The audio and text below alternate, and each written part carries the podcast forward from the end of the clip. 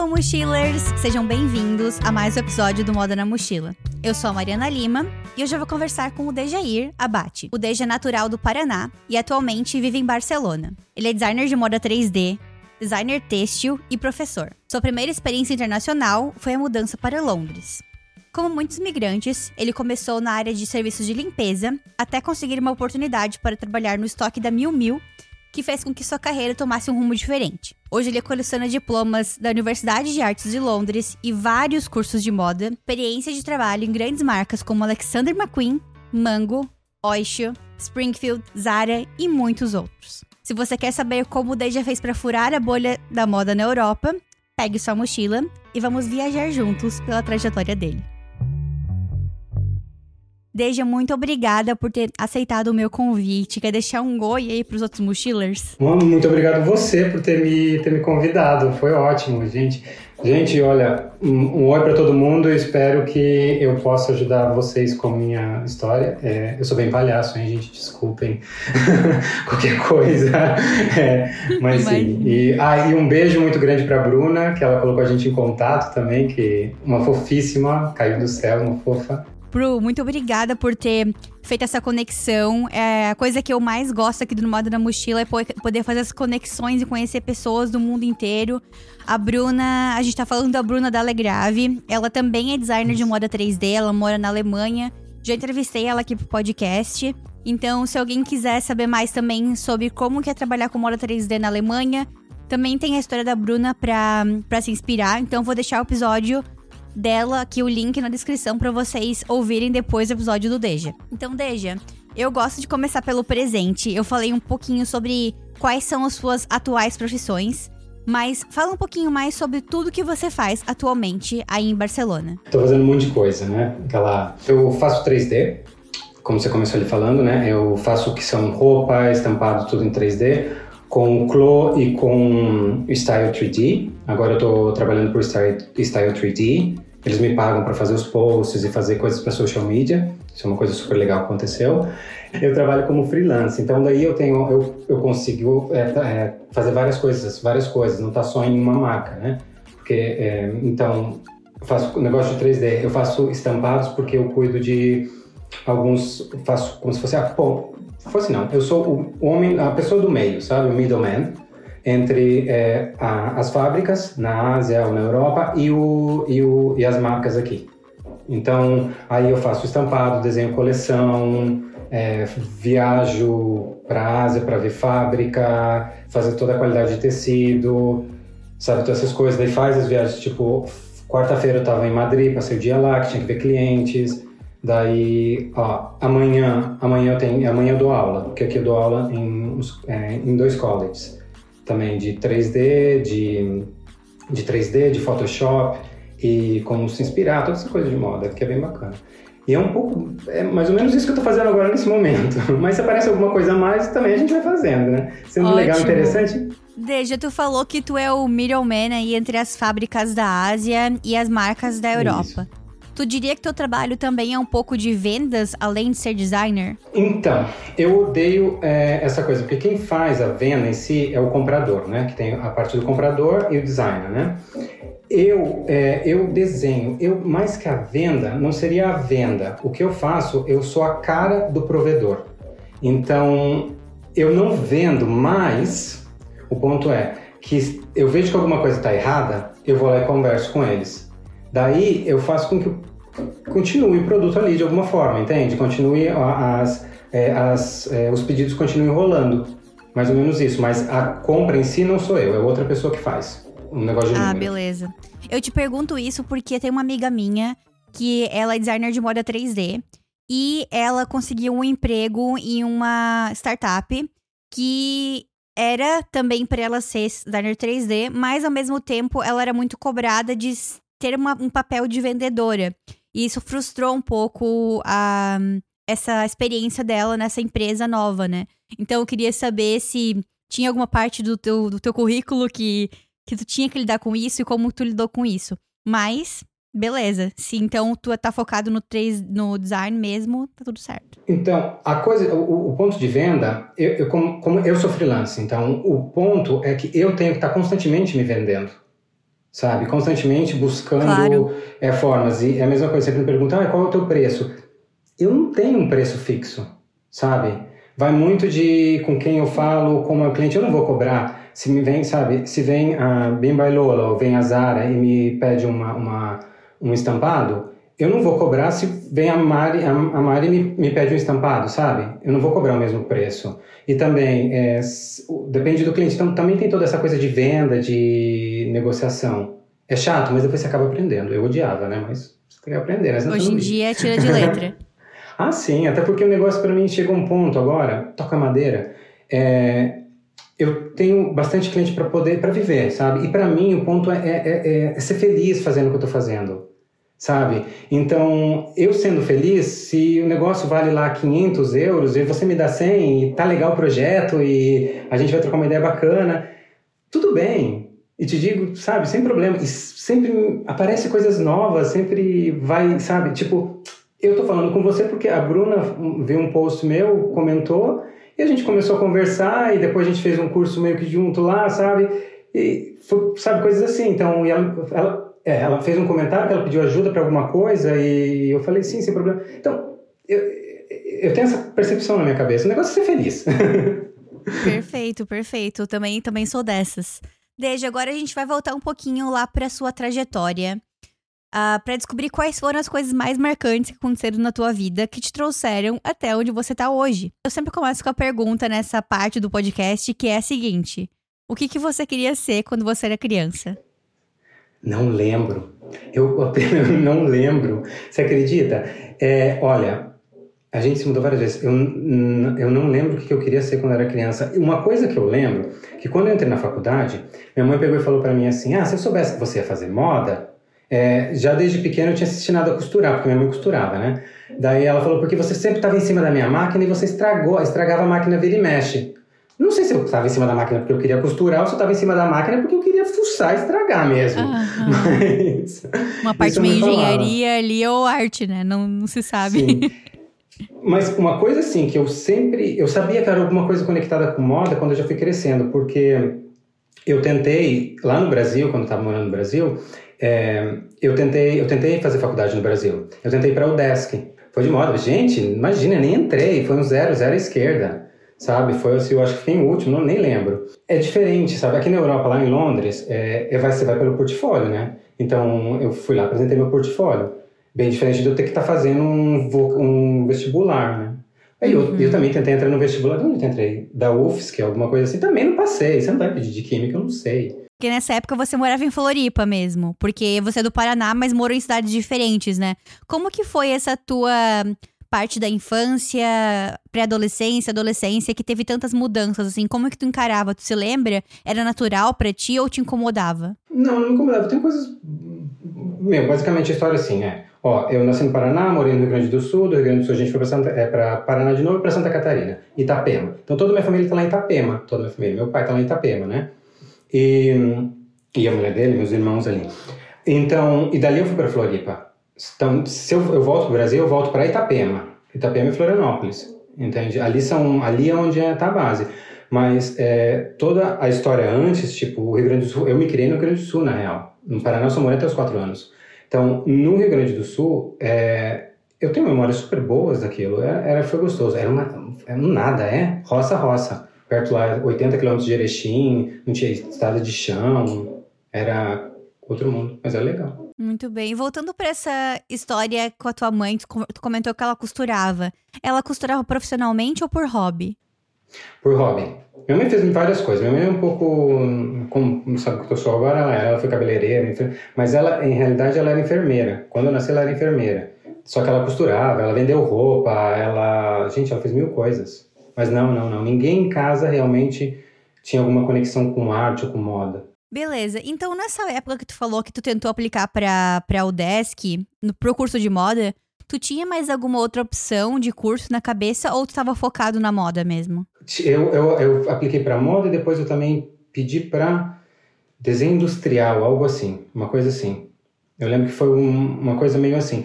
Mas o que eu queria era moda. Eu fui fazer o outro por vozes que estavam na minha cabeça. por- vozes que eu digo de, sabe, gente atrás falando coisa. Mas sempre foi moda. Tanto que quando eu fui fazer o curso em Londres, é, eu fiz. Lá em Londres funciona diferente. Você não vai fazer o curso de moda direto, né? Você faz Foundation primeiro, que é um ano. Dali você faz, é, você vai fazendo todos os, todas as matérias, digamos, fotografia, um pouco de fotografia, um pouco de, de moda, um pouco de, um pouco de cada coisa, de arte, e depois você vai fazer os três outros anos da, da faculdade, né? E o mestrado. Só que a foundation que eu fiz em Camberwell, é, eles só te dão o brief, só te dão o texto lá, né? Você lê, sem foto, sem nada, e você faz o que você quiser. Entende? Daí, depois dos seis meses, a minha professora chegou para mim, ela viu tudo que eu tinha feito, era tudo conectado com moda e com desenho gráfico.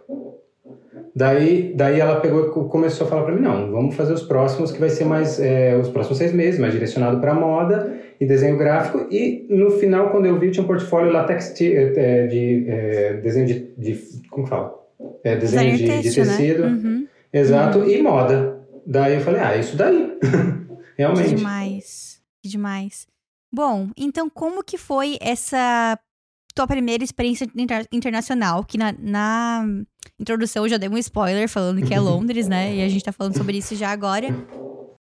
Como que surgiu essa ideia? Tu já tinha vontade de ter uma experiência internacional, de fazer intercâmbio, ou foi uma oportunidade que apareceu e você abraçou? Não, eu não me via no Brasil. Eu queria ir embora. Eu sempre queria ir embora, porque não é que eu não me via no Brasil. Eu não me, eu queria conhecer culturas, sabe? O negócio me fascinava. Então eu queria sair. Você podia, naquela época, se eu tivesse me chamado para ir para o Paraguai, eu tinha ido. O negócio era conhecer cultura nova, era sair, sabe?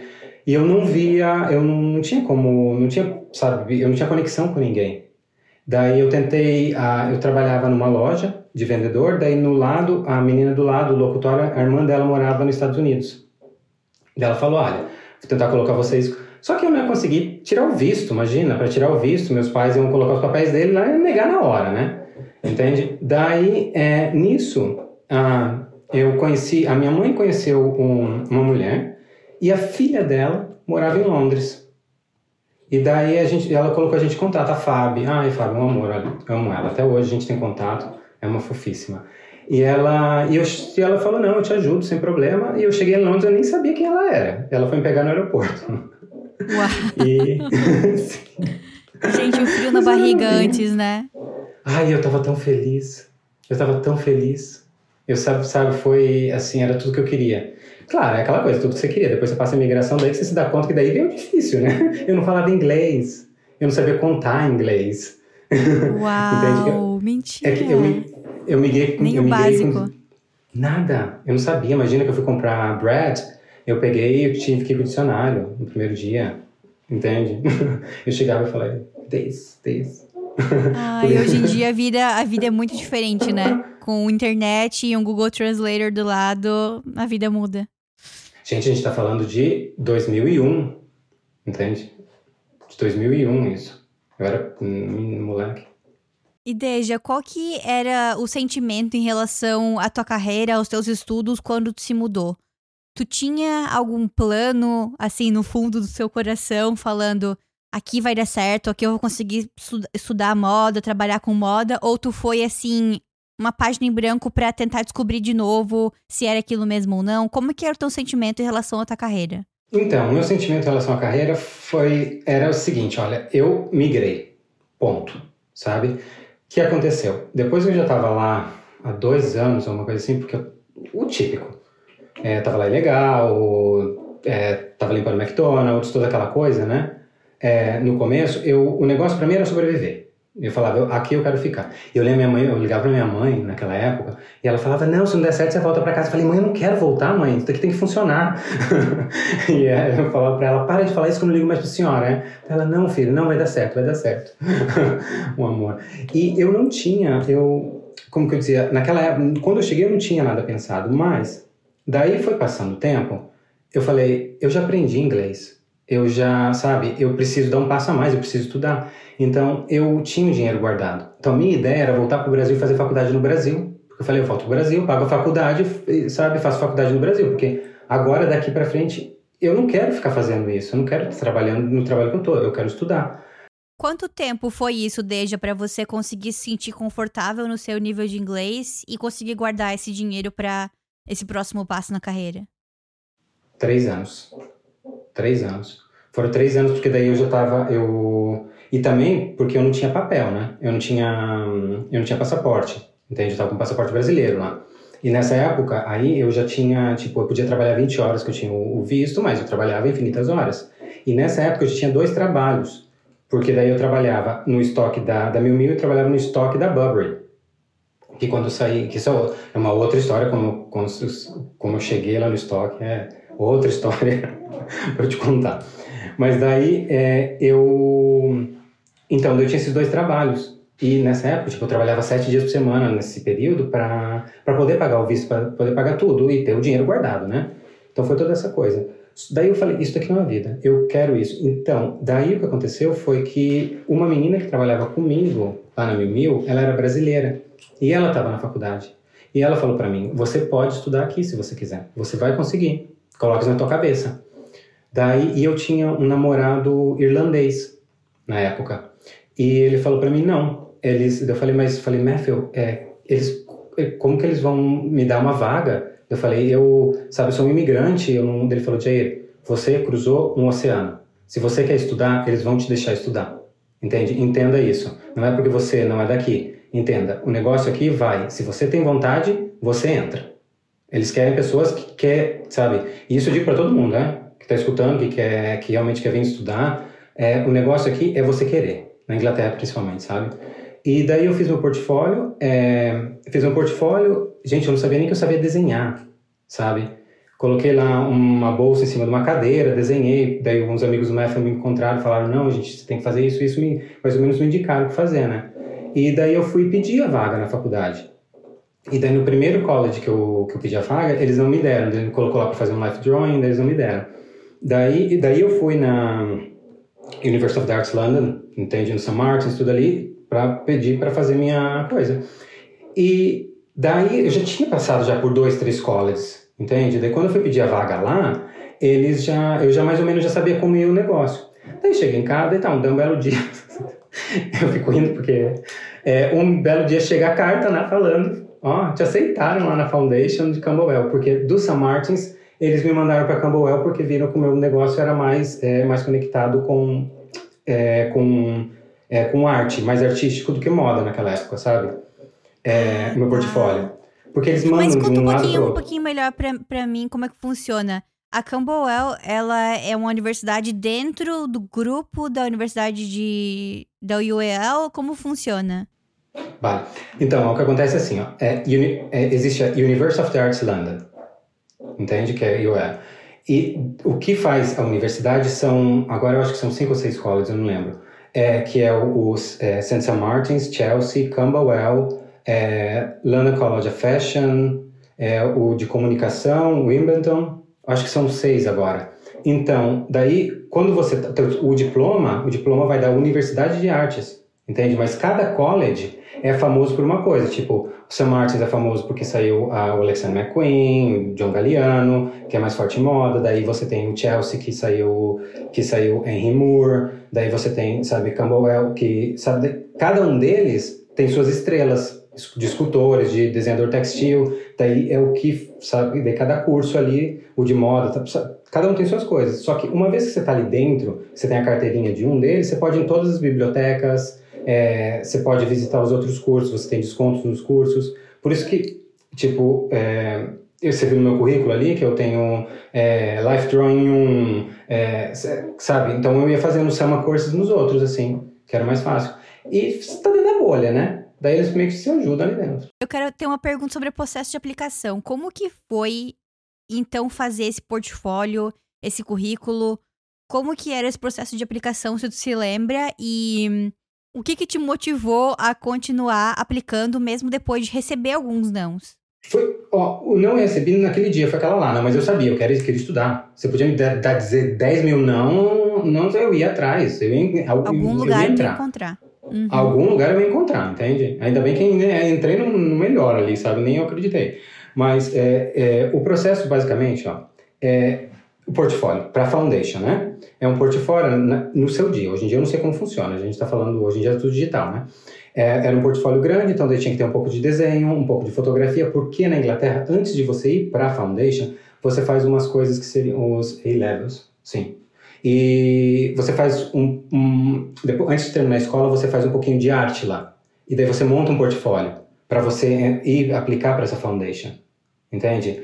Então, eu não tinha feito isso. Então, eu criei o portfólio. Eu criei meu portfólio que tinha uns desenhos, algumas fotografias, algumas coisas de tecido, algumas coisas que eram mais é, umas fotos meio de cerâmicas e coisas, sabe, é, uma coisa textil, arte.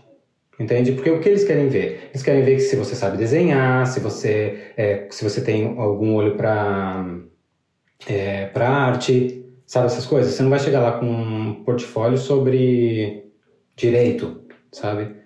E daí eu entrei, daí você vai lá, você, é, você manda lá o teu negócio online, eles te mandam a carta falando, ó, no dia tal você vem aqui, é, e daí você vai lá com o seu portfólio, eles te colocam numa, numa sala, daí você coloca seu portfólio lá, você sai, e eles olham o teu portfólio, depois eles falam, ó, você vem aqui e pega seu portfólio, depois eles te falam, você entrou ou não. E algumas pessoas eles chamam e fazem entrevista, por que, que você quer entrar, o que, qual que é a tua motivação, o que que é. Daí você fala, daí depois você recebe uma carta em casa. Que daí, daí tipo, eu recebi a carta, né, falando, ah, você entrou. Só que daí, deixa eu contar, daí eu recebi a carta, daí eu liguei pra minha mãe chorando. Falei para ela, mãe, eu entrei numa das melhores universidades de arte do mundo, eles me aceitaram, tô super feliz, não sei o que. Daí, ai, que ótimo, daí desliguei. Daí eu liguei de novo chorando. Ela falou: Você ainda tá chorando? Eu falei: Mãe, mas eu não posso entrar. Eu pedi uma vaga como europeu. Eu não tenho passaporte. Daí eu falei: Meu, o que eu faço agora? Daí eu peguei. Isso é outra coisa, né?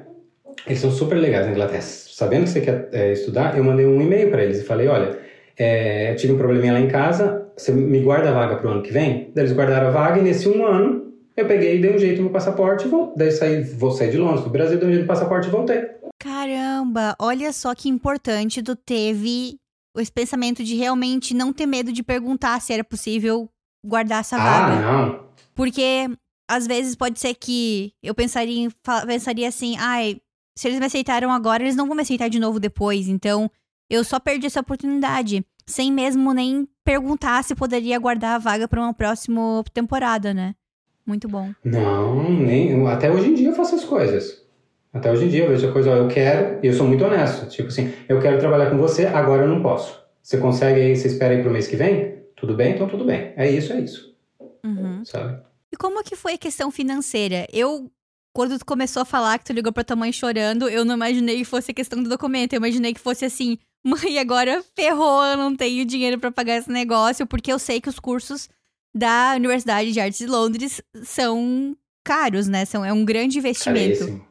Como que foi essa questão do, do financeiro? Tu conseguiu alguma forma de bolsa, de financiamento, de pagar em parcelado? Então, a rainha pagou. a rainha pagou.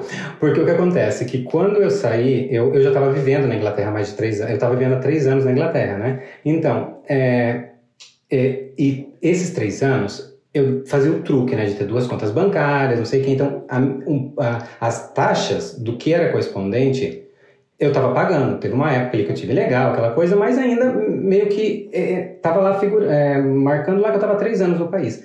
Se você, é, se você na época, agora com o Brexit isso não existe mais, né? É, se você fosse europeu, estivesse morando lá mais de três anos, você era tratado como aluno, é, como britânico entende? Como é, home student. Ah. Então, eles não sabiam que, um, que antes, entende? É, eles não sabiam que antes, na faculdade, tudo, que o meu passaporte, que eu não tinha passaporte antes, entende? Então, eu fui, peguei o passaporte italiano, voltei e dei o passaporte italiano e falei, ah, tá aqui, eu pago taxa, não sei o que lá. Daí, a partir daí, eu já tinha direito a um student loan, entende? Uma bolsa. E como o Student Loan, a bolsa, ela, é base, ela era a base era de, de quanto a tua família ganha. E não tinha família ali, era eu, então eu ganhei tudo.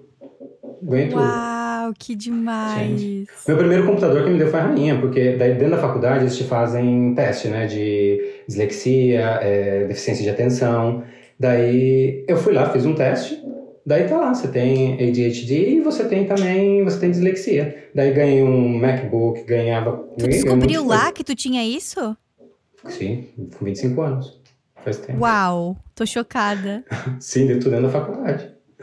Caramba. Foi ótimo. Sim, Nossa foi. senhora, tô Ah, chocada. eu vejo, uma, eu vejo uma oportunidade, uma coisa, eu vou me metendo.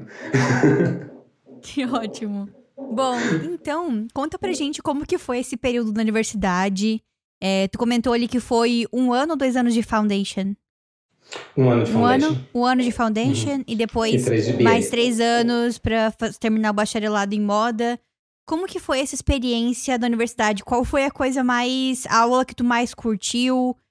Ah, qual foi a experiência mais legal desse, desse curso? O curso, o curso é diferente, né? Eu, so, eu sofri no começo, porque eles te ensinam lá, eles te ensinam a ser criativo, tá? Eles não te ensinam, eles, eles te ensinam a ser criativo e eles não ficam, não ficam um professor todo o tempo atrás de você. Basicamente, a gente tinha uma sala, sabe? Por isso ainda tem essas manias de colocar tudo na parede, essas coisas assim. É, tipo, isso daqui é um pupurri, né? Ali você vê o 3D, em cima é, homem, mulher, estampado. Eu vou colocando porque eu, eu gosto de ver. Eu aprendi lá. Lá, então, você tem uma mesa, é um, um galpãozão, né? Assim, cada um tem uma mesa, daí você tem tua mesa e sua parede. Eles vão, eles te dão o projeto e você vai fazendo o projeto. Você vê o professor uma vez por semana, duas vezes por semana. E daí você tem cursos dentro, dentro ali. Hoje vai ter um masterclass de screen print. É, uma das coisas que eu mais que eu mais gostava era cada semestre também mudava, né? Eles faziam as atividades. Daí tinha um semestre que toda sexta-feira a gente ia para o museu ou uma galeria. A gente era obrigado a ir. A gente ia para museu para galeria. E tinha um ali tem uma praça em Londres que é Leicester Square que tem um montão de cinema. Eles alugavam um cinema e colocavam a gente lá ver dois filmes antigos todas as sexta-feiras. Isso eu achava ótimo. Então essas coisas me ensinaram muito a a entender que, claro, você só vai conseguir criar o hoje se você se você saber o que aconteceu no passado, entende? Então, é, é- essas coisas foi bastante, mas e dentro da faculdade era foi, bacana. Eu aprontei muito. Tinha um bar dentro da faculdade. Na Inglaterra o bar não é na frente da faculdade, é dentro da faculdade. Então você imagina como que é o negócio. Eu também fiquei chocada. Meu marido estudou aqui no Canadá, ele fez mestrado aqui. E eu Uhum. sempre achava chocante que tem um bar dentro da universidade, que parece um bar assim Sim. de Harry Potter, tudo antigo, muito bonito, lindo demais. Bom, Deja, então como é que foi essa tua transição no mercado de trabalho? Você começou lá no início da sua vida de imigrante na limpeza, foi pro estoque na Mil Mil, que já tem um pezinho na moda, né? Que é algo que eu falo muito aqui no podcast, que deu certo pra mim de começar a ter esse emprego que tem alguma relação com moda mesmo, que o meu inglês não era perfeito, pra aprender um pouco mais sobre os termos, sobre o vocabulário de moda. Então, tu trabalhou no estoque da Mil Mil. Como que foi então essa transição pra começar a trabalhar como designer, como designer têxtil na moda? Como tu conseguiu tua, primeiro, tua primeira oportunidade? Então, foi assim, ó, eu saí da faculdade, é, eu, eu tava me formando, eu tava, eu tava, ah, assim, eu tava a ponto de me formar. Daí eu, eu queria fazer um mestrado. Daí eu queria pro Royal College of Arts. E, só que era caríssimo, isso a rainha não pagava também. E eu já tava cansado de Ah, estudar quase esqueci de Fala. uma coisa. Tu também trabalhou na Harrods, né? também, na Prada. Como que. O que, que era vaga? Porque eu vi no teu currículo em espanhol que tava dizendo dependiente. Eu não entendi o que quer dizer isso. Ah, vendedor. Ah, eu te mandei em espanhol? Aham. Ah, desculpa, é o que eu tenho lá, E-N-I-E-S. É, vendedor, eu era vendedor na Prada, lá, Ah, numa corner que eles sim. tinham lá. Então tu teve porque- mais um emprego em- é, entre o estoque e também o, o próximo como Mais, designer, mulher. né? Uhum. Sim, não, eu sei, ó, eu- tive assim, ó, lá eu fiz. A primeira coisa que fiz foi que te importa, eu fui lavar prato, só que os pratos, as panelas eram maior que eu. Daí, depois eu fui, assim, tinha um banquinho até. É, daí depois eu fui trabalhar no McDonald's, limpando. Daí depois do McDonald's, é, fala assim rápido, senão a gente vai ficar aqui três horas, aí eu posso ficar. Claro. É, é, eu conheci uma, uma italiana no voo de, do, de São Paulo para Milão. Eu fiz escala em Milão. E eu conheci uma italiana no, no voo. E eu sou muito de, eu sou muito dado, né? E daí eu dei para ela café, a gente não se entendia, sabe? Ela me escrevia as coisas e era tudo nos gestos. E eu, sim, sim, tá, tá, não sei o que lá. Daí no final da viagem, quando chegou em Milão, ela me deu o e-mail dela. Daí ela colocou lá, giovanna, blá, blá, blá, arroba IT. Exato. Ela era compradora da Dolce Gabbana. Até hoje a gente é amigo. Até hoje a gente é amigo. Ela é uma fofa. Sim, então, e ela conhecia todo mundo ali do, do coisa, do, daquele mundo. E daí ela pegou, primeiro ela tinha mandado um e-mail para mim, falando que era para eu ir lá no Dolce Gabbana falar com o pessoal do estoque. Só que eu não entendi nada. e, e eu, na época, eu não conhecia, não sei como foi a história, mas que lá passou. Daí depois, eu já, daí, sim, eu fui para prato, sei lá, eu comecei a trabalhar no McDonald's, daí ela mandou um outro e-mail falando que para eu ir no, na Mil Mil. E daí eu fui lá. Daí foi quando eles me deram, é, eu entrei lá e fui, foi ótimo, porque eu ganhava no McDonald's 4 pounds por hora e lá na Mil Mil eu ganhava 8. Então eu pude estudar inglês, sabe? Eu pude foi outra vida. Daí tá, desculpa, aí já vou eu indo daqui pra lá, pra lá, pra lá. Não, tá ótimo, Daí eu tô tá. adorando, tô adorando. não, você, não, você não parar, ah, F, eu fico aqui. É, daí da Mil Mil, ó, daí da Mil Mil eu precisava de mais dinheiro, daí eu fui trabalhar no estoque da Burberry. Porque eu precisava, porque eu não gosto de ver essas coisas. Só que eu, não, eu, só podia trabalhar 20 horas em cada um, né? Daí eu descobri uhum. na, na Burberry que tinha uma, uma, uma, brechinha lá que eu podia trabalhar mais horas. E também o meu inglês estava melhor. Eu não queria, eu queria sair do estoque. Daí eles me deixaram ir para as vendas. Daí eu fui pro shop floor. Eu trabalhava naquela de Knightsbridge, da esquina lá, quando eles abriram. Foi legal. Daí eu fui, eu, a mulher lá que me, que, que me contratou, ela foi para Harrods. Daí ela me chamou, entende? Ela falou, a mulher do Dolce Gabbana? Não, a mulher da Dolce Gabbana ficou na Itália. A mulher que ah, me contratou, tá. a Nicola Greenhill, que me contratou na Burberry, ela me chamou para ir para Prada. Daí ela falou, vem, vem para cá, não sei o que lá. Daí eu fiquei trabalhando lá. Eu trabalhei lá. Uau. E, sim, e daí já, quando eu comecei a faculdade, eu também continuei trabalhando, né? Só que eu trabalhava dois dias por semana. Trabalhava part-time. Hum, que ótimo. Para quem não conhece o que é Harrods, fala um pouquinho aqui sobre como que funciona trabalhar lá. E o que que é uhum. Harrods. A Hair, tem alguma coisa no Brasil? Sim, acho que não. É uma loja de departamento gigante, né? Que é super, é, super conceituada. É, e basicamente Londres tem três, se eu não me engano: Harrods, Have Nichols e Selfridges. É, dessas mais, a Selfridges seria mais contemporânea. É, logo tem a Harrods que é mais tradicional, digamos assim. Mas tá tudo lá dentro. Todas as conas de Prada, Burberry, Mill, é, todas essas aí, toda a parte de perfumaria. E é, é como trabalhar em qualquer outro lugar normal, entende? De, de vendedor, não tem nada de tão especial. A única coisa, assim, tem de vez em quando você vê alguns clientes que são. Porque aquela parte ali onde está a, a, a, essa, essa loja, é, tem muito árabe que vem, sabe, no, no verão, e eles têm casas, são milionários. Então você vê, claro, você vê gente ali gastando milhões, mas a coisa acaba se normalizando, entende?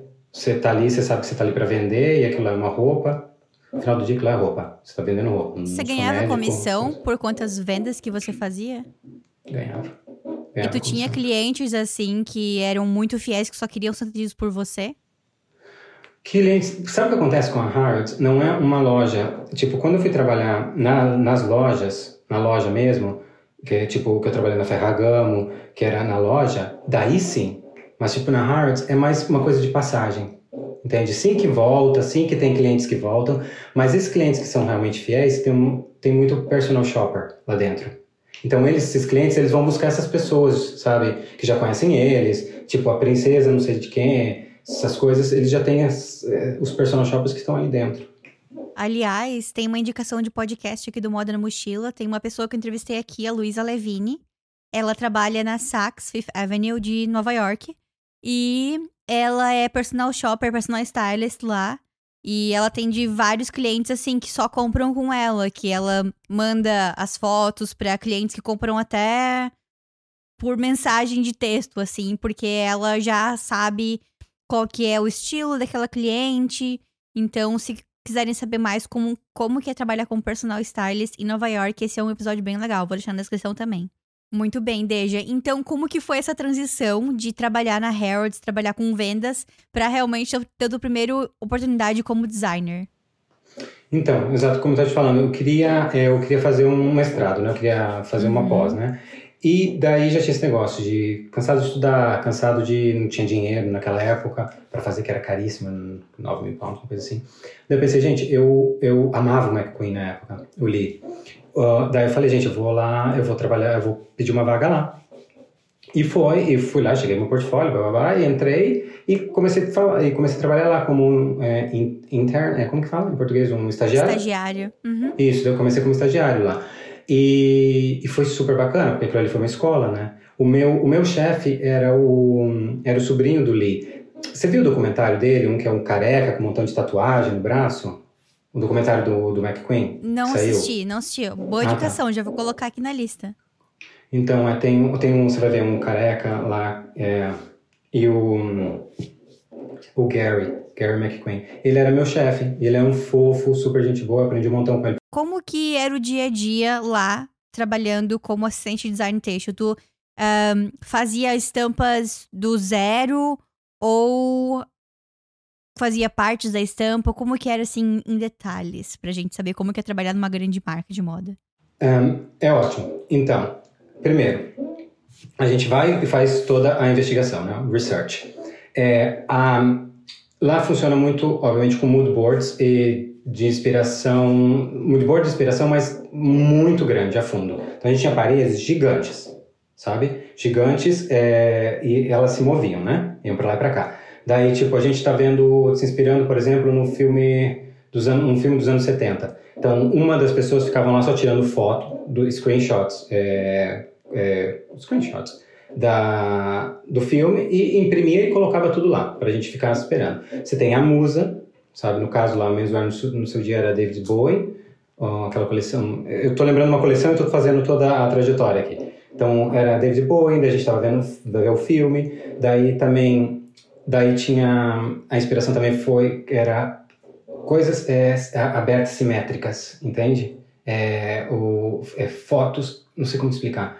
Só que eles, é, como isso já, assim, já tinha sido usado nas outras coleções, vai, é, vai tudo dentro, é, ia tudo dentro de hum, folders. Gente, olha a cabeça. Eu, gente, eu pareço Luciana de Mendes, sabe quando ela voltou ao Brasil?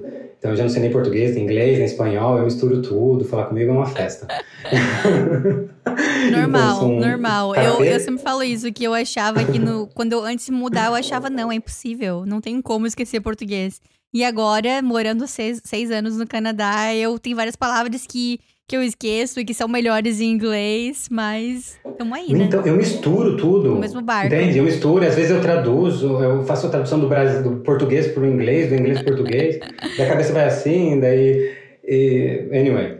É, então, daí tinha tudo... Tava tudo guardadinho lá, né? Porque você pegava o livro, digamos, pegava o livro, escaneava o livro, tirava, pegava a foto e ia colocando lá, né? Tudo muito organizadinho. Depois que a gente tinha lá todo naquele, naquele, naquele, naquelas, naqueles murais lá, murais, murais, é, o Lee, Lee uh, o McQueen, o nome dele é Lee Alexander McQueen. Dentro lá a gente só chamava ele de Lee, entende? Quando, daí o Lee descia porque ele estava lá no, no, quinto piso, lá no quarto piso, é, e a gente, menswear estava lá embaixo. Daí ele descia, daí ele via isso sim, isso não, isso sim, isso não, voltava, daí a gente continuava a coleção a partir daquilo, né? Daí já começava no, todo mundo toda a equipe de desenho de, de tecido, toda a equipe de, de roupa, todo mundo começava a fazer ao mesmo tempo. Porque a coleção era mandada para fora, jogada pro lixo direto, né? A ideia daí voltava e voltava a fazer tudo de novo. Caramba. Entende? Uhum. Então isso ia. Isso ia. A, a coleção, teve uma coleção que ela foi quase no final lá, até sair. Mas hoje em dia também, as coisas que eu faço hoje em dia também acabam acontecendo isso. Muitas vezes me ligam, é, já começou a produção, dá para trocar? Sabe? porque são tendências.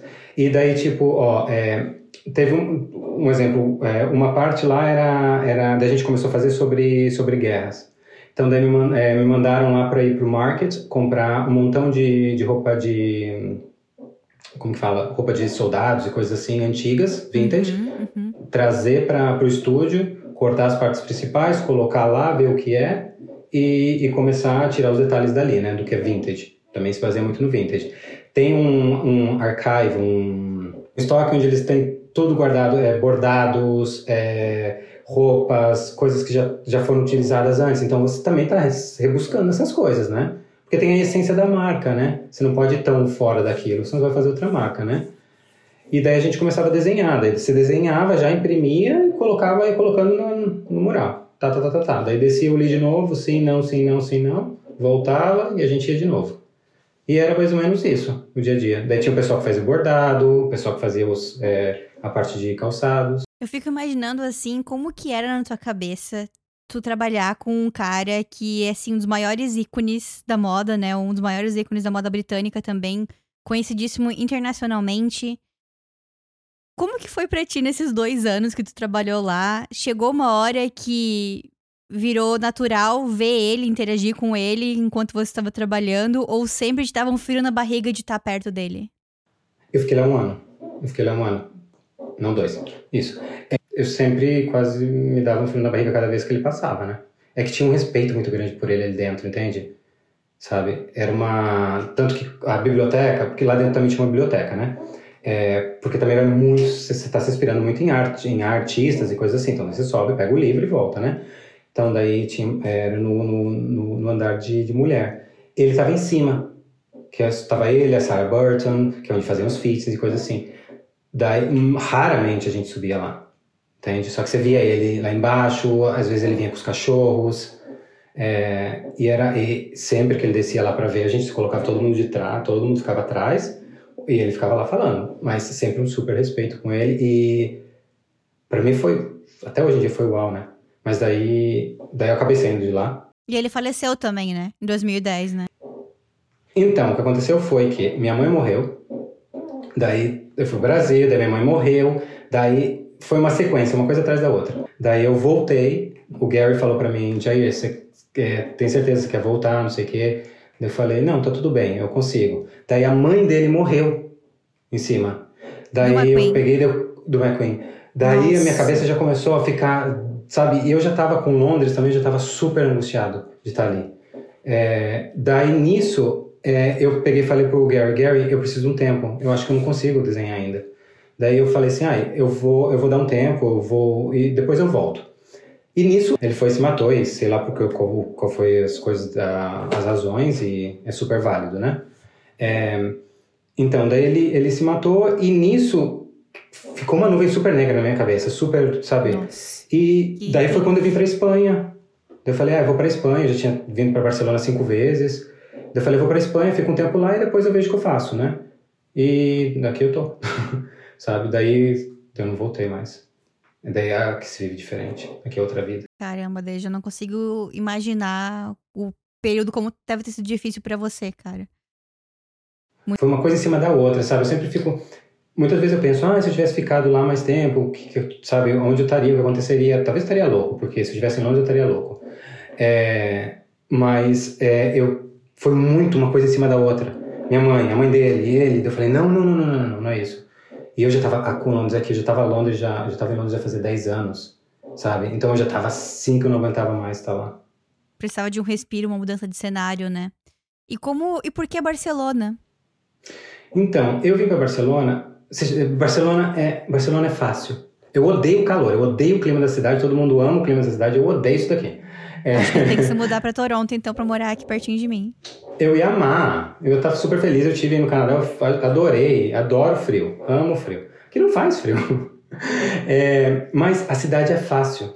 É uma cidade muito alegre. As pessoas são, sabe? Eu tenho muitos amigos aqui que são que são família. Tipo, quando o Thomas morreu, Thomas é meu cachorrinho. Quando ele morreu, é, eu, fui, eu fui lá no veterinário, daí quando eu gente, vou começar a chorar. É, eu fui no veterinário, é, eu fui no veterinário com uma amiga minha daqui, eu liguei para ela às 5 da manhã, por exemplo, imagina. Liguei para ela, ela veio para minha casa é, e a gente foi no veterinário de manhã e a gente fez a eutanásia. Eu sabia que era, tava chegando a hora ali, né? Quando eu voltei para casa, tava a minha casa cheia de gente. Todos meus amigos. Coisas que em Londres isso não aconteceria. E são todos, sabe, todos estrangeiros, estrangeiros ou gente daqui. Entende? E são essas coisas que na Espanha te abraça te... eu me sinto em casa. Eu não me sinto imigrante que zero aqui, jamais. Sabe? Eu me sinto super bem aqui. Então, uma coisa que me faz. Por isso eu acabei ficando aqui também. E é muito fácil. Tem algo que eu sempre pergunto para as pessoas que vêm aqui. E geralmente a experiência delas é bem diferente da minha. Um, então eu vou perguntar primeiro, antes de, tu, antes de falar sobre a minha experiência, para saber qual que é a tua experiência. Tu falou que se sente em casa em Barcelona. Foi algo que tu sentiu o momento que tu pisou pela primeira vez ou foi uma construção? Então, eu. Não, eu sempre me senti muito bem aqui. Ó, para te dizer uma coisa também, em Londres eu não me sentia mal. Eu nunca. Eu, em Londres eu tinha esse sentimento de imigrante, isso sim, sabe? Eu sou um imigrante. Mas, é, mas eu não me sentia mal, nunca, me, nunca fui discriminado também. Sou branco, aquela coisinha, sabe? Tem todos esses parâmetros também que entram, né? É a forma que você fala, que você vai acabando falando inglês, coisas. Um, Mas ah, é muito mais fácil ali em Londres você ser discriminado, muito mais fácil, e você te faz se sentir muitas vezes você é um imigrante, sabe? As coisas, às vezes. Aqui na Espanha, não. Pelo menos a minha experiência que eu tenho, né? É, eu me sinto bem, tanto que aqui tem toda essa coisa ah, de catalão, não sei o quê. Não, comigo não acontece isso. Nunca aconteceu. É, tanto que eu cheguei a me sentir em casa, sabe por quê? Porque a pessoa que me recebeu aqui foi uma, uma menina que eu trabalhava na Harrods com ela, sabe? E eu tava entre vir para cá ou ir para Madrid. Daí eu mandei e-mail para um, foi um Facebook, tava no Facebook, naquela época Facebook. Falei, ai Ana, eu tô pensando em ir para Barcelona ou para Madrid, qual, qual você acha melhor? Ela falou, se vir para Barcelona você pode ficar na minha casa até você encontrar um lugar, sabe? E, daí, ela é daqui, ela é daqui, ela é daqui desse bairro que eu tô morando agora. Foi ela e o pai dela me receber no aeroporto. Então aquilo para mim foi uau, sabe, já de porta aberta. E ela me deixou ficar na casa dela, ela falou: "Você fica na minha casa o tempo que você precisar até você encontrar uma casa". Sabe? Então eu tenho, olha, toca madeira sempre aconteceu muita coisa boa para mim também, sabe? Mas isso, então sempre me senti bem aqui.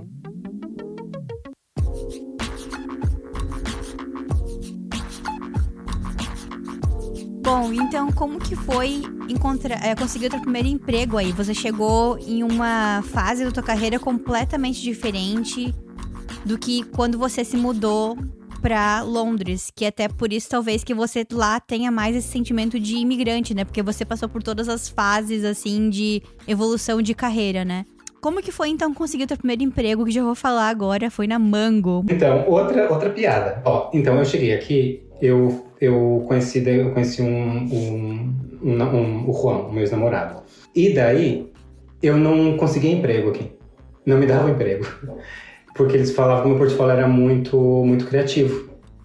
E claro, o mundo aqui é a meca do fast fashion, né? Toda essa manga, todas essas coisas é a meca do fast fashion.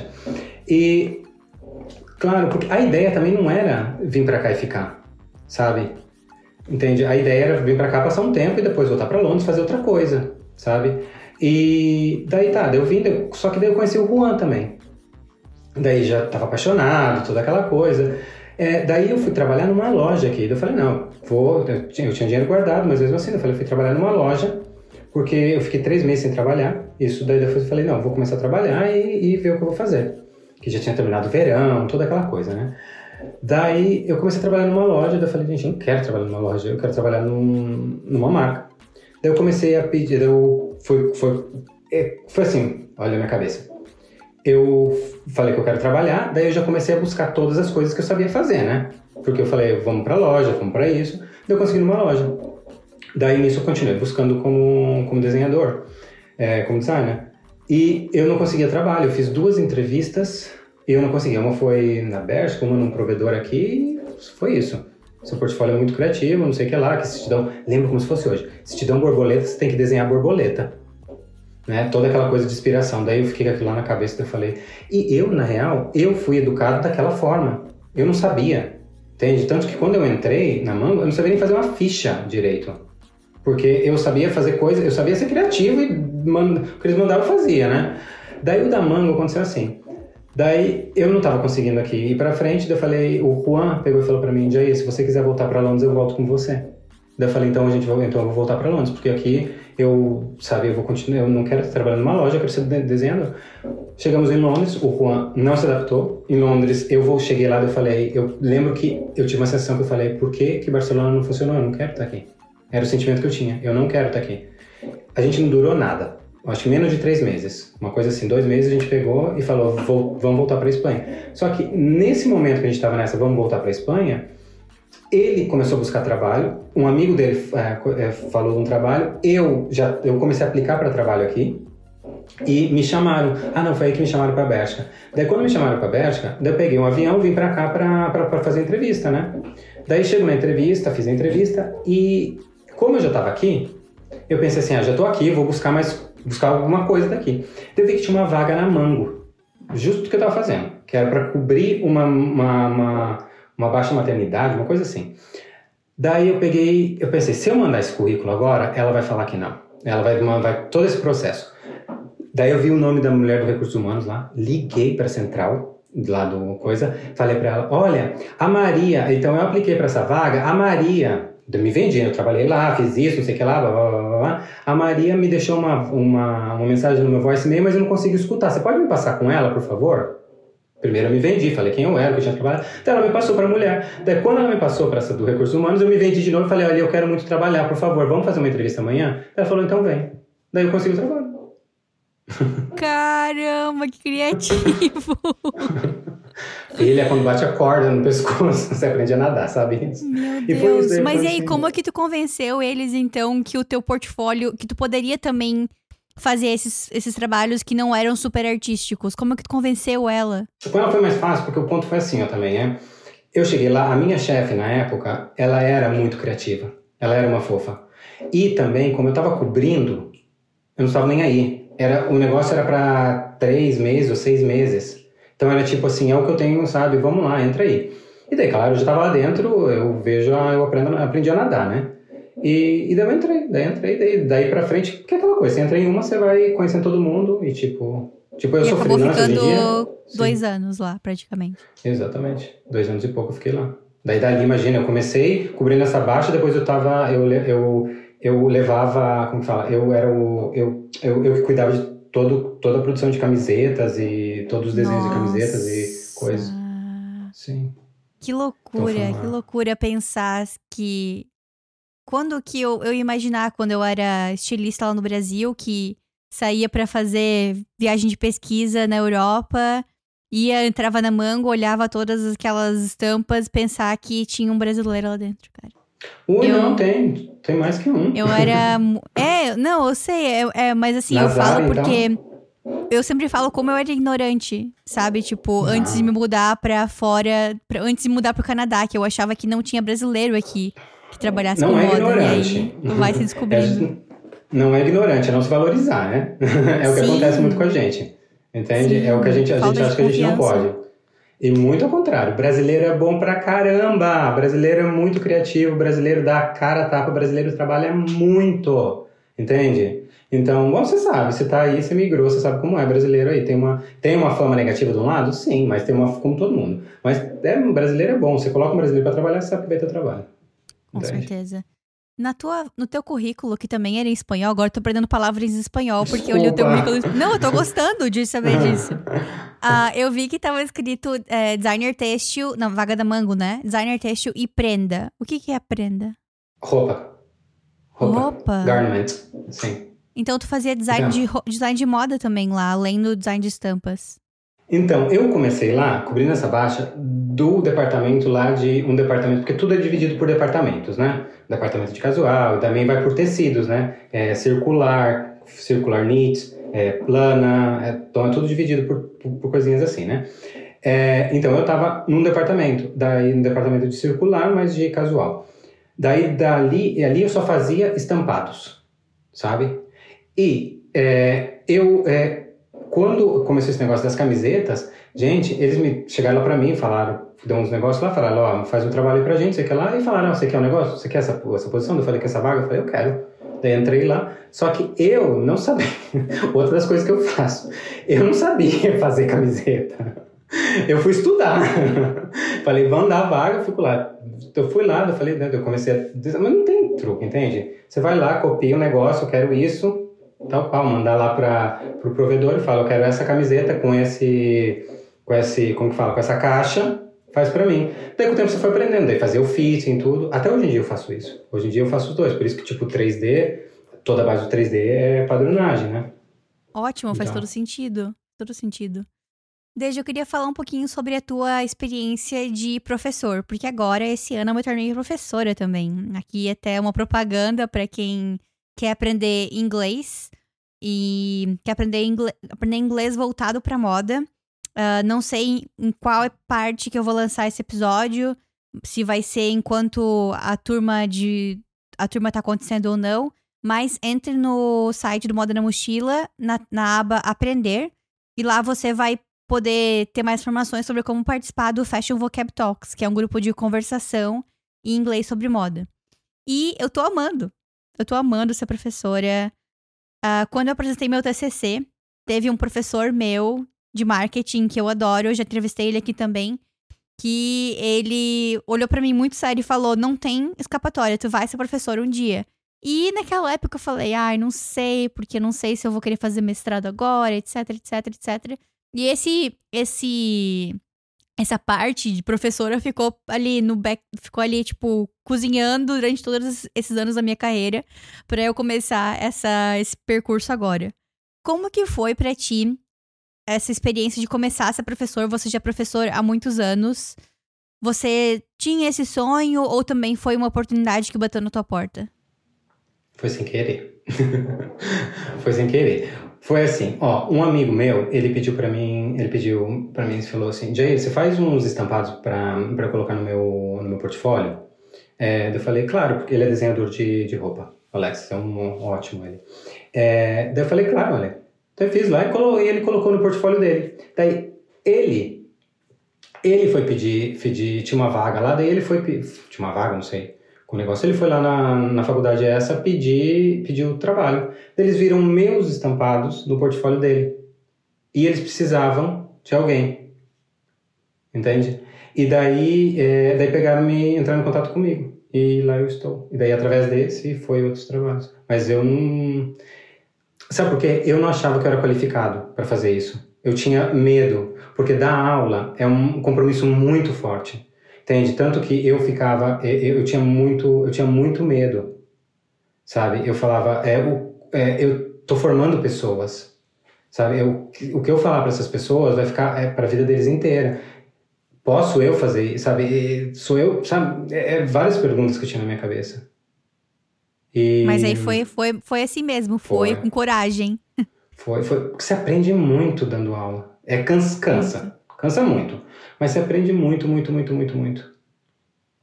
Entende? E aí, então, essa tua carreira como professor começou para dar aula de, de estamparia, então? Estampar, sim. É, é, estamparia digital. Então, era todo esse processo de como fazer, então, como fazer é, é, repeats, como toda essa, toda essa parte de usar o Photoshop para essas coisas direcionado. Basicamente, se a pessoa sai de lá e vai para vai trabalhar, como seria o trabalho de uma pessoa na indústria, né? Isso que eles queriam no seu dia. Mas daí já comecei a dar aula de como fazer é, pesquisa de moda, porque também era uma coisa que não sei se aconteceu com você, mas para mim, gente, foram eu, eu não tinha eu era muito inseguro com esse negócio de como me inspirar, sabe, essas coisas. E, e era uma, é uma coisa que na faculdade a gente estava conversando, eu falei, olha, aconteceu isso comigo, eu falei, eu acho que também acontece com meus alunos aqui, se quiser, eu montei um projeto lá, eu comecei a dar aula disso também. Daí disso, daí depois eu comecei a dar aula de que mais? Eu dei aula de várias coisas. É, e daí agora, agora mesmo, eu estou dando só é, aula de 3D do CLO, né, para eles. Eu dou 3D para o terceiro ano, 3D para o quarto ano de CLO avançado, e dou aula de Photoshop para o primeiro ano, que isso é tão fofo, é tão legal. Adoro. Que demais. Então, esse foi na LCI Barcelona, né? Nessa escola. Na LCI, isso. Eu também dou na IED, também, que é daqui, que eu dou, faço uns mestrados, também com 3D, Illustrator. Tem uma outra pessoa que eu conheço, que eu entrevistei, que também dá aula na IED. A Bianca Vega, de uma marca chamada Pezeta. Eu vou te passar depois o, o Instagram dela para vocês entrarem em contato. Cara, que, que legal saber disso e saber que tu realmente ultrapassou esse medo de ser professor, né? E me dá uma dica então, já que eu também tô nesse meu início da minha vida de professora, como que foi? Como é que como é que tu diria que eu possa fazer essa, essa fase um pouco mais tranquila de não achar que eu tenho capacidade para isso? Bom, você já está bem, porque para começar você tem que é, você tem que ter uma base de investigação, research. Como fala em português? Research, investigação. Pesquisa. É, de pesquisa, isso. Você tem que ter um, você tem que ser forte nisso, porque para você, você pode ser um professor, qualquer um pode ser professor, mas para ser bom professor, você tem que pesquisar e saber o que você está falando, entende? Você tem que sabe é, sempre estar tá atualizado, sempre, sabe? Muita paciência e outra coisa, que eu descobri com todos esses anos. Não tem uma forma correta de você dar aula, você tem que se adaptar com os alunos, entende? Tanto agora eu mudei todo tudo que eu tinha feito para esse de, de quarto ano, porque eu cheguei lá, eles não são tão avançados como eu imaginava. Então eu tive que dar uma volta atrás e repensar. Daí eu busquei uma, ó, uma, uma coisa que eu fiz foi, por exemplo, eu pensei como que eu vou, isso já na primeira aula, eu estava dando aula e já pensando, né, igual um louco. Eu tenho que fazer que eles estejam, fiquem aqui comigo, né? Já na segunda aula, fiz um repasso todo o programa, a gente voltou, e nisso eu peguei e falei, como eles estão no quarto ano, eu falei, um desenho de vocês que vocês desenharam para a coleção final de vocês, vamos fazer esse desenho em 3D. Então, esse desenho, eles estão indo, estão fazendo o desenho, entende? Em todas as aulas eles estão fazendo um pouquinho, porque o que eu faço? Eu coloco um pouquinho, eu, nas primeiras horas, eu falo sobre o programa, sabe? E depois eles vão lá e fazem um negócio deles. Então, meio que eu vou fazendo com que isso fique... É, é, como que chame atenção, que, tem, que eles tenham vontade de estar ali, que estimule, né? Para não ficar lá falar, essa ferramenta faz isso, isso faz isso. Então é buscar formas que você vai, sabe, fazer. E ser camaleão. Você tem que estar tá buscando o que eles precisam, não o que você sabe. Porque aquela coisa, ah, eu já fiz isso várias vezes, sabe? Eu tenho muita experiência. Não, eu tenho muita experiência sendo professor. Não, você já fez isso várias vezes. Isso não significa, experiência não significa que você é bom. Amei, amei. Amei essas dicas. Quero falar então sobre a tua transição, não a transição, a tua adição de conhecimento nessa parte do 3D. Como que foi, como que surgiu essa vontade de estudar moda, moda 3D? Porque você trabalhou por muitos anos focado no design têxtil. E aí tu falou então que teve algumas experiências começando a desenhar roupa na Mango. Como que foi então essa ideia de começar a se especializar em outro assunto completamente diferente, que é a moda 3D? Então, eu gosto muito de digital. Tanto que o curso que eu fiz, o curso que eu fiz de bacharelado, é, é desenho textil digital direcionado, é, focado em moda. Essa tradução que eu estou fazendo assim por cima. Mas é, foi um dos primeiros que era digital, de textil digital. Porque não era só o tradicional. A gente fez coisa tradicional, mas era digital. Porque eu gosto muito de digital. Tanto que, você lembra que eu, tinha te, que eu te comentei que o meu portfólio era bastante gráfico, era entre gráfico e moda? Então, isso foi para onde eles me destinaram. Você tem esse curso, vai lá e faz curso. E eu sempre gostei de coisa digital. Eu gosto muito, sabe? Tanto que, tipo, o primeiro curso que eu fiz de Photoshop foi no Senac, uma vez que eu estava no Brasil de férias, por causa do Fotolog, eu peguei e falei, ah, vou fazer um curso de, de Photoshop. E, e sempre fui metido com isso. E o negócio do 3D eu já tinha visto que tinha esse programa. Mas eu nunca e tinha ido atrás. Primeiro, porque 3D para mim eu achava um bicho de quatro cabeças. Sabe? Eu achava, não, um bicho de quatro cabeças é muito difícil, não sei o quê. É, outra, eu não encontrava, porque o mundo do 3D não é como o mundo da, digamos, da foto. É, tem a foto, pega Photoshop vai fazer, faz mil coisas. O 3D não, é um que faz roupa, um que faz luz, um que sabe essas coisas assim, um que é melhor nisso, melhor. E eu não sabia por onde começar. Todo mundo que eu perguntava me falava mil coisas, não sabia por onde. Daí chegou a pandemia sabe? Mas eu tava lá, eu queria fazer aquilo lá já fazia tempo. Daí chegou a pandemia. E daí foi maravilhoso a pandemia para mim, né? Eu. É horrível dizer que a pandemia foi maravilhosa, não é isso que eu queria falar, desculpa. É, para mim funcionou muito bem ter ficado fechado dentro de casa, sabe? Porque eu aprendi, daí eu falei, ah, agora você tem todo o tempo do mundo, vai lá. Daí eu aprendi, aprendi o Clo, daí eu aprendi, aprendi o Clo, aprendi o Ai, o do, do iPad que eu utilizo, que eu uso um montão para desenhar. Procreate? Procreate, o Procreate. Daí eu aprendi, gente, eu aprendi uns 3, 4 programas ali na pandemia. E foi aí que eu comecei com o negócio 3D. Eu falei, não, eu gosto disso daqui. Isso aqui é o que eu quero fazer. Porque daí eu senti uma liberdade de poder me expressar criativamente do jeito que eu gosto, sabe? Então todas as ideias que podia, sabe, estar tá só fazendo sketches, essas coisas, é, eu podia realmente trazer aquilo lá a vida, entende? Ver aquilo lá. E daí eu falei, não, isso daqui eu gosto. Tanto que foram anos eu falar, eu ficava, eu, eu gosto do que eu faço, mas não é isso realmente. E eu encontrei que é o, o 3D eu acho maravilhoso. Estou super feliz com isso daí. Eu fiz um curso também de moda 3D. E engraçado que na faculdade, na faculdade de moda, eu tinha muita dificuldade com modelagem. De. Não que eu fosse ruim, eu não acho que era ruim, mas não me motivava aquilo, não não me dava uma. Não queria seguir naquilo, sabe? E é engraçado que as professoras do meu curso, tanto do curso técnico de moda que eu fiz, curso de, design, curso de moda, sempre tentavam incentivar os alunos a seguirem nessa área de modelagem, porque é uma área que precisa de muitos profissionais, né? E falavam, nossa, quem faz modelagem ganha dinheiro, tem um salário melhor. Mas a maioria da sala também eu percebia que não se motivava aquilo. E aí, eu. Quando eu comecei a aprender moda 3D, eu. Esse bicho de sete cabeças, que era modelagem física para mim, de estar tá ali colocando as réguas gigantescas no papel, sumiu. E eu passei a entender muito mais rápido, porque tava se tomando vida, como você falou, ali na minha frente. Eu costurava uma peça em segundos, né? Então tudo começou a fazer mais sentido e começou a tirar essa imagem de que era muito difícil aprender modelagem por conta da moda 3D. Eu acabei não seguindo nessa área porque eu decidi que eu tinha que dedicar tem um tem um tinha um tempo limitado, então ou era estudar moda 3D ou era seguir aqui no podcast, mas eu tenho muita vontade de estudar de novo no futuro. Enquanto isso, enquanto eu não posso voltar, eu vou entrevistando pessoas e conhecendo mais sobre a área dessa forma, né? E já entrevistei vários designers 3D, além da Bruna. Uh, entrevistei uma pessoa também que mora na Irlanda do Norte, que eu, a Giovanna De Bona. Também entrevistei a Lívia Pinent, que mora em Amsterdã, e ela não é designer 3D, mas ela trabalha com essa parte de pesquisa de tecnologia uh, numa empresa chamada Stitch, Stitch 3D conhecendo as pessoas aqui dessa área. Então, tô achando muito legal conhecer mais uma pessoa, trazer mais uma pessoa dessa área de tecnologia que moda na mochila. E antes de conversar contigo, eu tava escutando um podcast do DBOF sobre AI.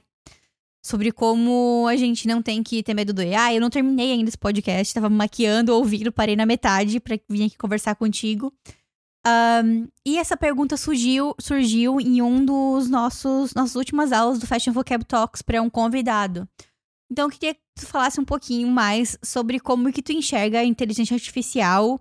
Um, se tu acha que vai um dia um, replace. Uh, eu agora eu esqueci, eu esqueci a palavra. Substituir. Substituir. Substituir completamente o teu trabalho, que qual que é tua, o teu sentimento sobre isso?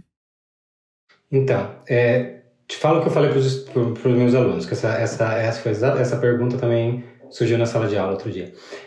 É, você lembra quando, é, você não lembra, obviamente, nem eu, é, quando é, o Illustrator começou a ser usado, que antes as fichas eram feitas à mão? Entende? Não lembro, mas eu, eu tenho amigas que falaram disso para mim. E antes ainda, se a gente. Esse é o começo, daí, daí você volta mais ainda. A, toda a parte gráfica, antes do Photoshop, nos 80 e, e nos 80, tudo era feito à mão antes do Photoshop do Illustrator. Não é que vai perder, claro que várias pessoas vão perder trabalho, mas muitos outros postos de trabalho vão ser abertos. Postos, é, vagas de trabalho, é, vão ser abertas. Então, o negócio é quem vai, é, quem vai se especializar em outras coisas, sabe? Não é sabe? É o típico, se você não, se você não continuar seguindo a roda, é não, você fica parado. Mas não acho, eu acho que ele, que é, inteligência artificial tá para ajudar a gente. Eu mesmo já estou usando para cacete. Entende? Eu, é, porque eu faço estampação, muitas vezes é, são estampações de foto, é, de foto, né? Fotográficas. Daí, para você não comprar uma foto e pagar uma fortuna numa foto, muitas vezes querem várias coisas, querem um prédio daqui, uma coisa dali, não sei o que lá é, você tem que fazer os Frankensteins. Pega um e fica fazendo airbrush. E isso é difícil pra caramba. O último update do Photoshop, ele tá com inteligência artificial. Então você coloca lá e fala, tira isso, coloca aqui um céu, coloca céu azul. E funciona. Então o que eu demorava uma hora, eu tô demorando cinco minutos. Sabe? É uma maravilha já. É, e, e uh, o ChatGPT também tem um montão de coisas, tipo os meus textos da faculdade para corrigir certas coisas, eu coloco ali. Então, isso tá para trabalhar com. Você tem que aprender a trabalhar com isso. Não, isso não tá contra a gente. Outra coisa que também que eu fiz é, ó, não, não essa coleção agora que eu vou, é, esse post que eu vou fazer hoje, mas o próximo eu usei a inteligência artificial não para desenhar, mas para ajudar na minha, no meu, na minha pesquisa. Entende? Então eu coloquei lá as bases no Mid Journey, as bases do que é, eu tô, tô fazendo a pesquisa e falando, é isso misturado com isso. Daí deu lá uma foto lá de um vestido, uma coisa assim, que eu não tinha pensado que aquilo podia ir para aquele lado. Então, a base daquilo ali, daquilo ali, eu já comecei a fazer a minha investigação com aquilo. Então, a gente tem que trabalhar com a inteligência artificial, não que ela vai. Me, entende mais ou menos para onde? Perfeito, perfeito. Eu, tu começou a falar ali sobre quando o Illustrator começou a surgir, né? Tem uma amiga minha que era minha designer sênior no primeiro, meu primeiro emprego como estilista. E ela me contou de quando ela começou a trabalhar nessa empresa que a gente trabalhava juntas, que eles as, os chefes, as, as lideranças queriam que todo mundo desenhasse tudo à mão. Só que não era uma empresa, não era um ateliê, não era uma empresa que fazia vestidos diferentes todo momento. Era uma empresa que vendia camiseta com estampa. Então, ela falou que não fazia sentido ela desenhar várias camisetas básicas, o croquis de várias camisetas básicas para produtos que só tinham estampa e cores diferentes. Então, ela queria muito usar o Illustrator na época e eles não queriam. E aí, sabe o que ela fazia? Ela escaneava a, o desenho das roupinhas, do, do croquis da, da t-shirt básica, e colava na ficha técnica manualmente, porque ela falava, gente, é chato de ficar desenhando a mesma coisa, eu não vou querer ficar desenhando a mesma coisa sempre. E aí, eventualmente, eles convenceram eles a usarem o Illustrator, né? Mas é bem isso, usar a inteligência artificial ao nosso favor para substituir coisas que a gente nem gostava tanto de fazer. Que, né, que não faziam sentido porque eram muito repetitivas, ou iriam tirar o nosso tempo de estar tá trabalhando em coisas mais criativas para fazer algo que não era tão legal assim. Deja, eu sempre gosto de falar aqui sobre networking e como conhecer pessoas, porque quando eu cheguei aqui no Canadá eu não conhecia ninguém que trabalhasse com moda. Então, tem alguma dica de como conhecer pessoas uh, que vão te ajudar a conseguir oportunidades na área?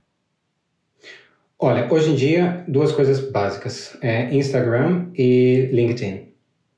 Entende? É dar cara e vai falando com as pessoas, que é justamente o que eu faço. Tipo, eu e a Bruna saímos disso entende? De vai lá comentar, brasileiro adora falar, brasileiro adora comentar, então vai lá, comenta, sabe? Todo mundo adora receber um elogio. E tem muita gente que é super aberta para te ajudar. Você vai lá e pergunta, e como que se faz isso? Daí a pessoa já vai te falando, sabe? LinkedIn também é uma forma super, super, sabe? Para mim tá funcionando de conhecer pessoas. São, eu, hoje em dia, com todos os termos de social media, social media, entende? Eu diria isso. Algumas pessoas me falam que elas têm dificuldade de como entrar em contato pela primeira vez. E eu achei muito legal essa, essa troca, tu e da Bruna, de tentarem se, aj se ajudar ali, como fazer alguma coisa, né? É, eu falo também que outra forma é de tentar encontrar algo em comum. Então, as pessoas que eu entrei em contato no LinkedIn, uh, às vezes trabalharam na mesma área que eu trabalhei, que era moda infantil.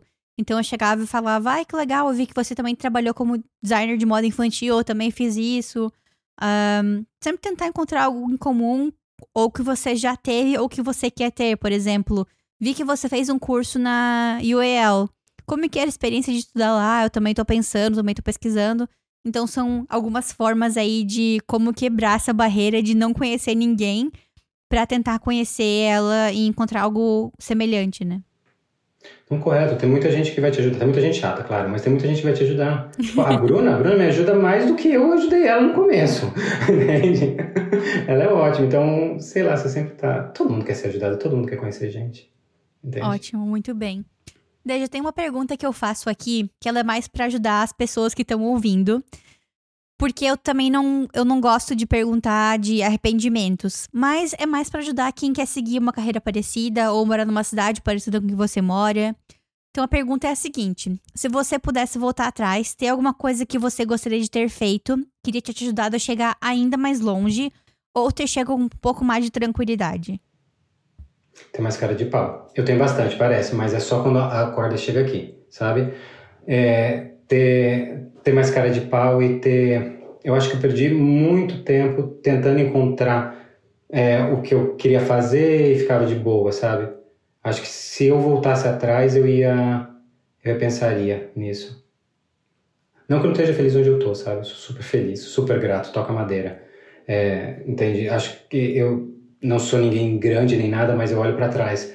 É, como eu cheguei lá em Londres e a vida que eu tenho hoje, sabe? Eu, eu amo o que eu tô fazendo. Tipo, eu tô perdendo cabelo de talvez estresse de trabalho, mas é porque eu tenho muita coisa. Eu tô trabalhando sete dias por semana esses últimos dois meses, mas eu tô feliz, sabe? Eu tô fazendo uma coisa que eu gosto ainda mais como eu sou freelance, mas eu voltaria, eu voltaria se eu atrás disso, né? Teria um pouco mais de cara de pau. Muito bem. Chegamos no quadro Fashion Library, que é o quadro onde você deixa uma dica de livro, filme ou série que te marcou nos últimos tempos. Pode ser de moda ou não.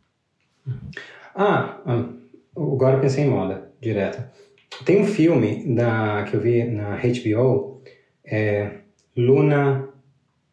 Não lembro o primeiro nome dela. Foi a primeira modelo negra que saiu na capa da Vogue. Foi a primeira modelo negra. É, é triste. É, eu, eu, não conhecia ela e muita gente não conhecia ela, porque ela, a história dela tá bem atrás, sabe? E tudo que ela passou pra, sabe? É, é, eu super recomendo. Mas um dia que você estiver bem, né? Não vai lá ver aquilo lá triste, porque você vai ficar pior. Como ela chegou lá. Total. Sim. E livros, pera, tem uns. Agora você falou. Tem dois livros que eu sempre acabo voltando, ó. Tem até eles aqui. Ó, esse daqui já tá sujinho. O Fashionpedia, não sei se você já viu esse daqui. Eu ele tenho. é ótimo esse daqui.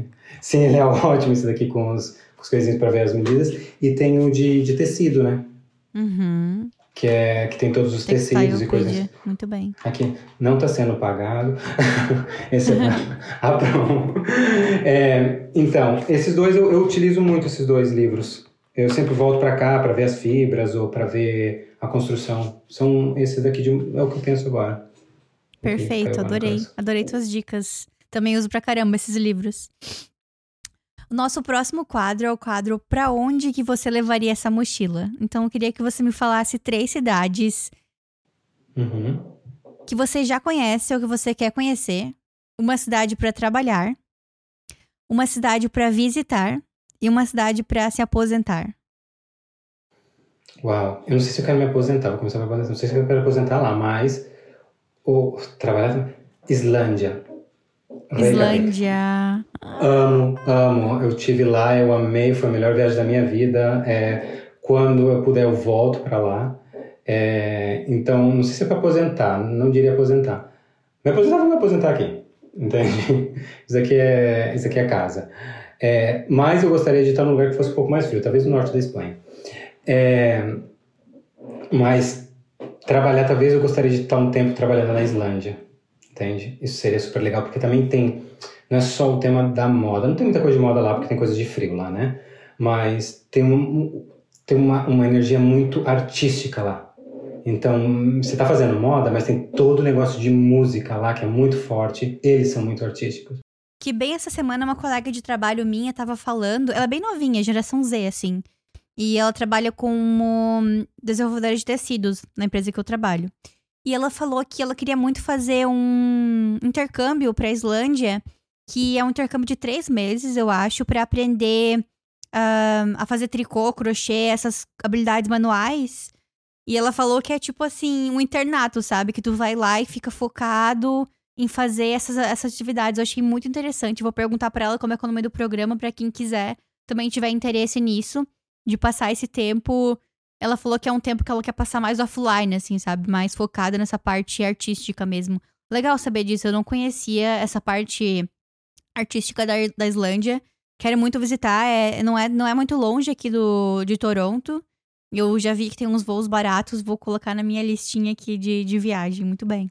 Bora, menina, vamos eu e você lá. Pega um avião daqui, eu pego de lá, a gente se encontra lá, a gente viaja vamos. junto. é mais gente, uma moda mochila na estrada. Aquilo seria ótimo. E você tinha me perguntado outra. Você perguntou qual? Para aposentar? Para. Ah, para visitar a Patagônia. A Patagônia. Quero muito conhecer a Patagônia. Frio, frio, frio. Deja, estamos chegando ao fim da viagem pela sua trajetória. Eu amei te conhecer. E amei conhecer a tua história, é incrível. E sei que tem muitas coisas ainda que a gente não falou que eu gostaria de ter falado, porque, nossa, que carreira extraordinária. Nossa, parabéns. E deixa agora tuas, ta, teus contatos para quem quiser entrar em contato contigo, as tuas redes. Então, ó, eu, é, eu tô no Instagram, eu sou leinat.dddddddd, são 12 Ds, mas você vai ver lá, leinat. É, também estou no LinkedIn, é, como DG Irabati. E são mais ou menos por ali. Adoraria, eu quero muito trabalhar com o Brasil. Eu não trabalho com o Brasil. Eu, tipo, todas essas portas abertas que eu tenho na Europa, eu não tenho no Brasil. Eu não tenho contato nenhum no Brasil. Porque eu nunca trabalhei lá com isso, né? Então, e é um mercado que eu acho super legal. Tipo, todas as coisas que eu faço, que são super coloridas, eu normalmente eu desenho estampado, mas eu não levo, eu não, não vou de estampado, sempre eu vou muito sóbrio. Mas eu tenho uma facilidade muito grande com cor. E isso vem do Brasil. Entende? Isso é do Brasil. É essas raízes. E eu adoraria poder trabalhar com o Brasil também lá. Então, e também se alguém quiser falar comigo sobre alguma é, alguma tiver alguma dúvida, alguma coisa, pois entre em contato comigo. Eu feliz de, de responder. Quando eu puder, eu respondo sem problema. muito bem, muito bem, perfeito. Se você quiser entrar no nosso grupo do WhatsApp, a gente ah, tem um grupo não, do WhatsApp claro. de brasileiros que trabalham com moda mundo afora. Tem muita gente que tá no Brasil e quer e quer ainda ter uma experiência internacional. Então, falo para você e para quem estiver ouvindo, é só mandar o seu grupo do o seu número do celular pela DM do Instagram do Moda na Mochila que a gente adiciona. Muito obrigada, Deja. E pessoal, se você está ouvindo até agora é porque você gostou do episódio, então dá um like no vídeo, inscreve no canal.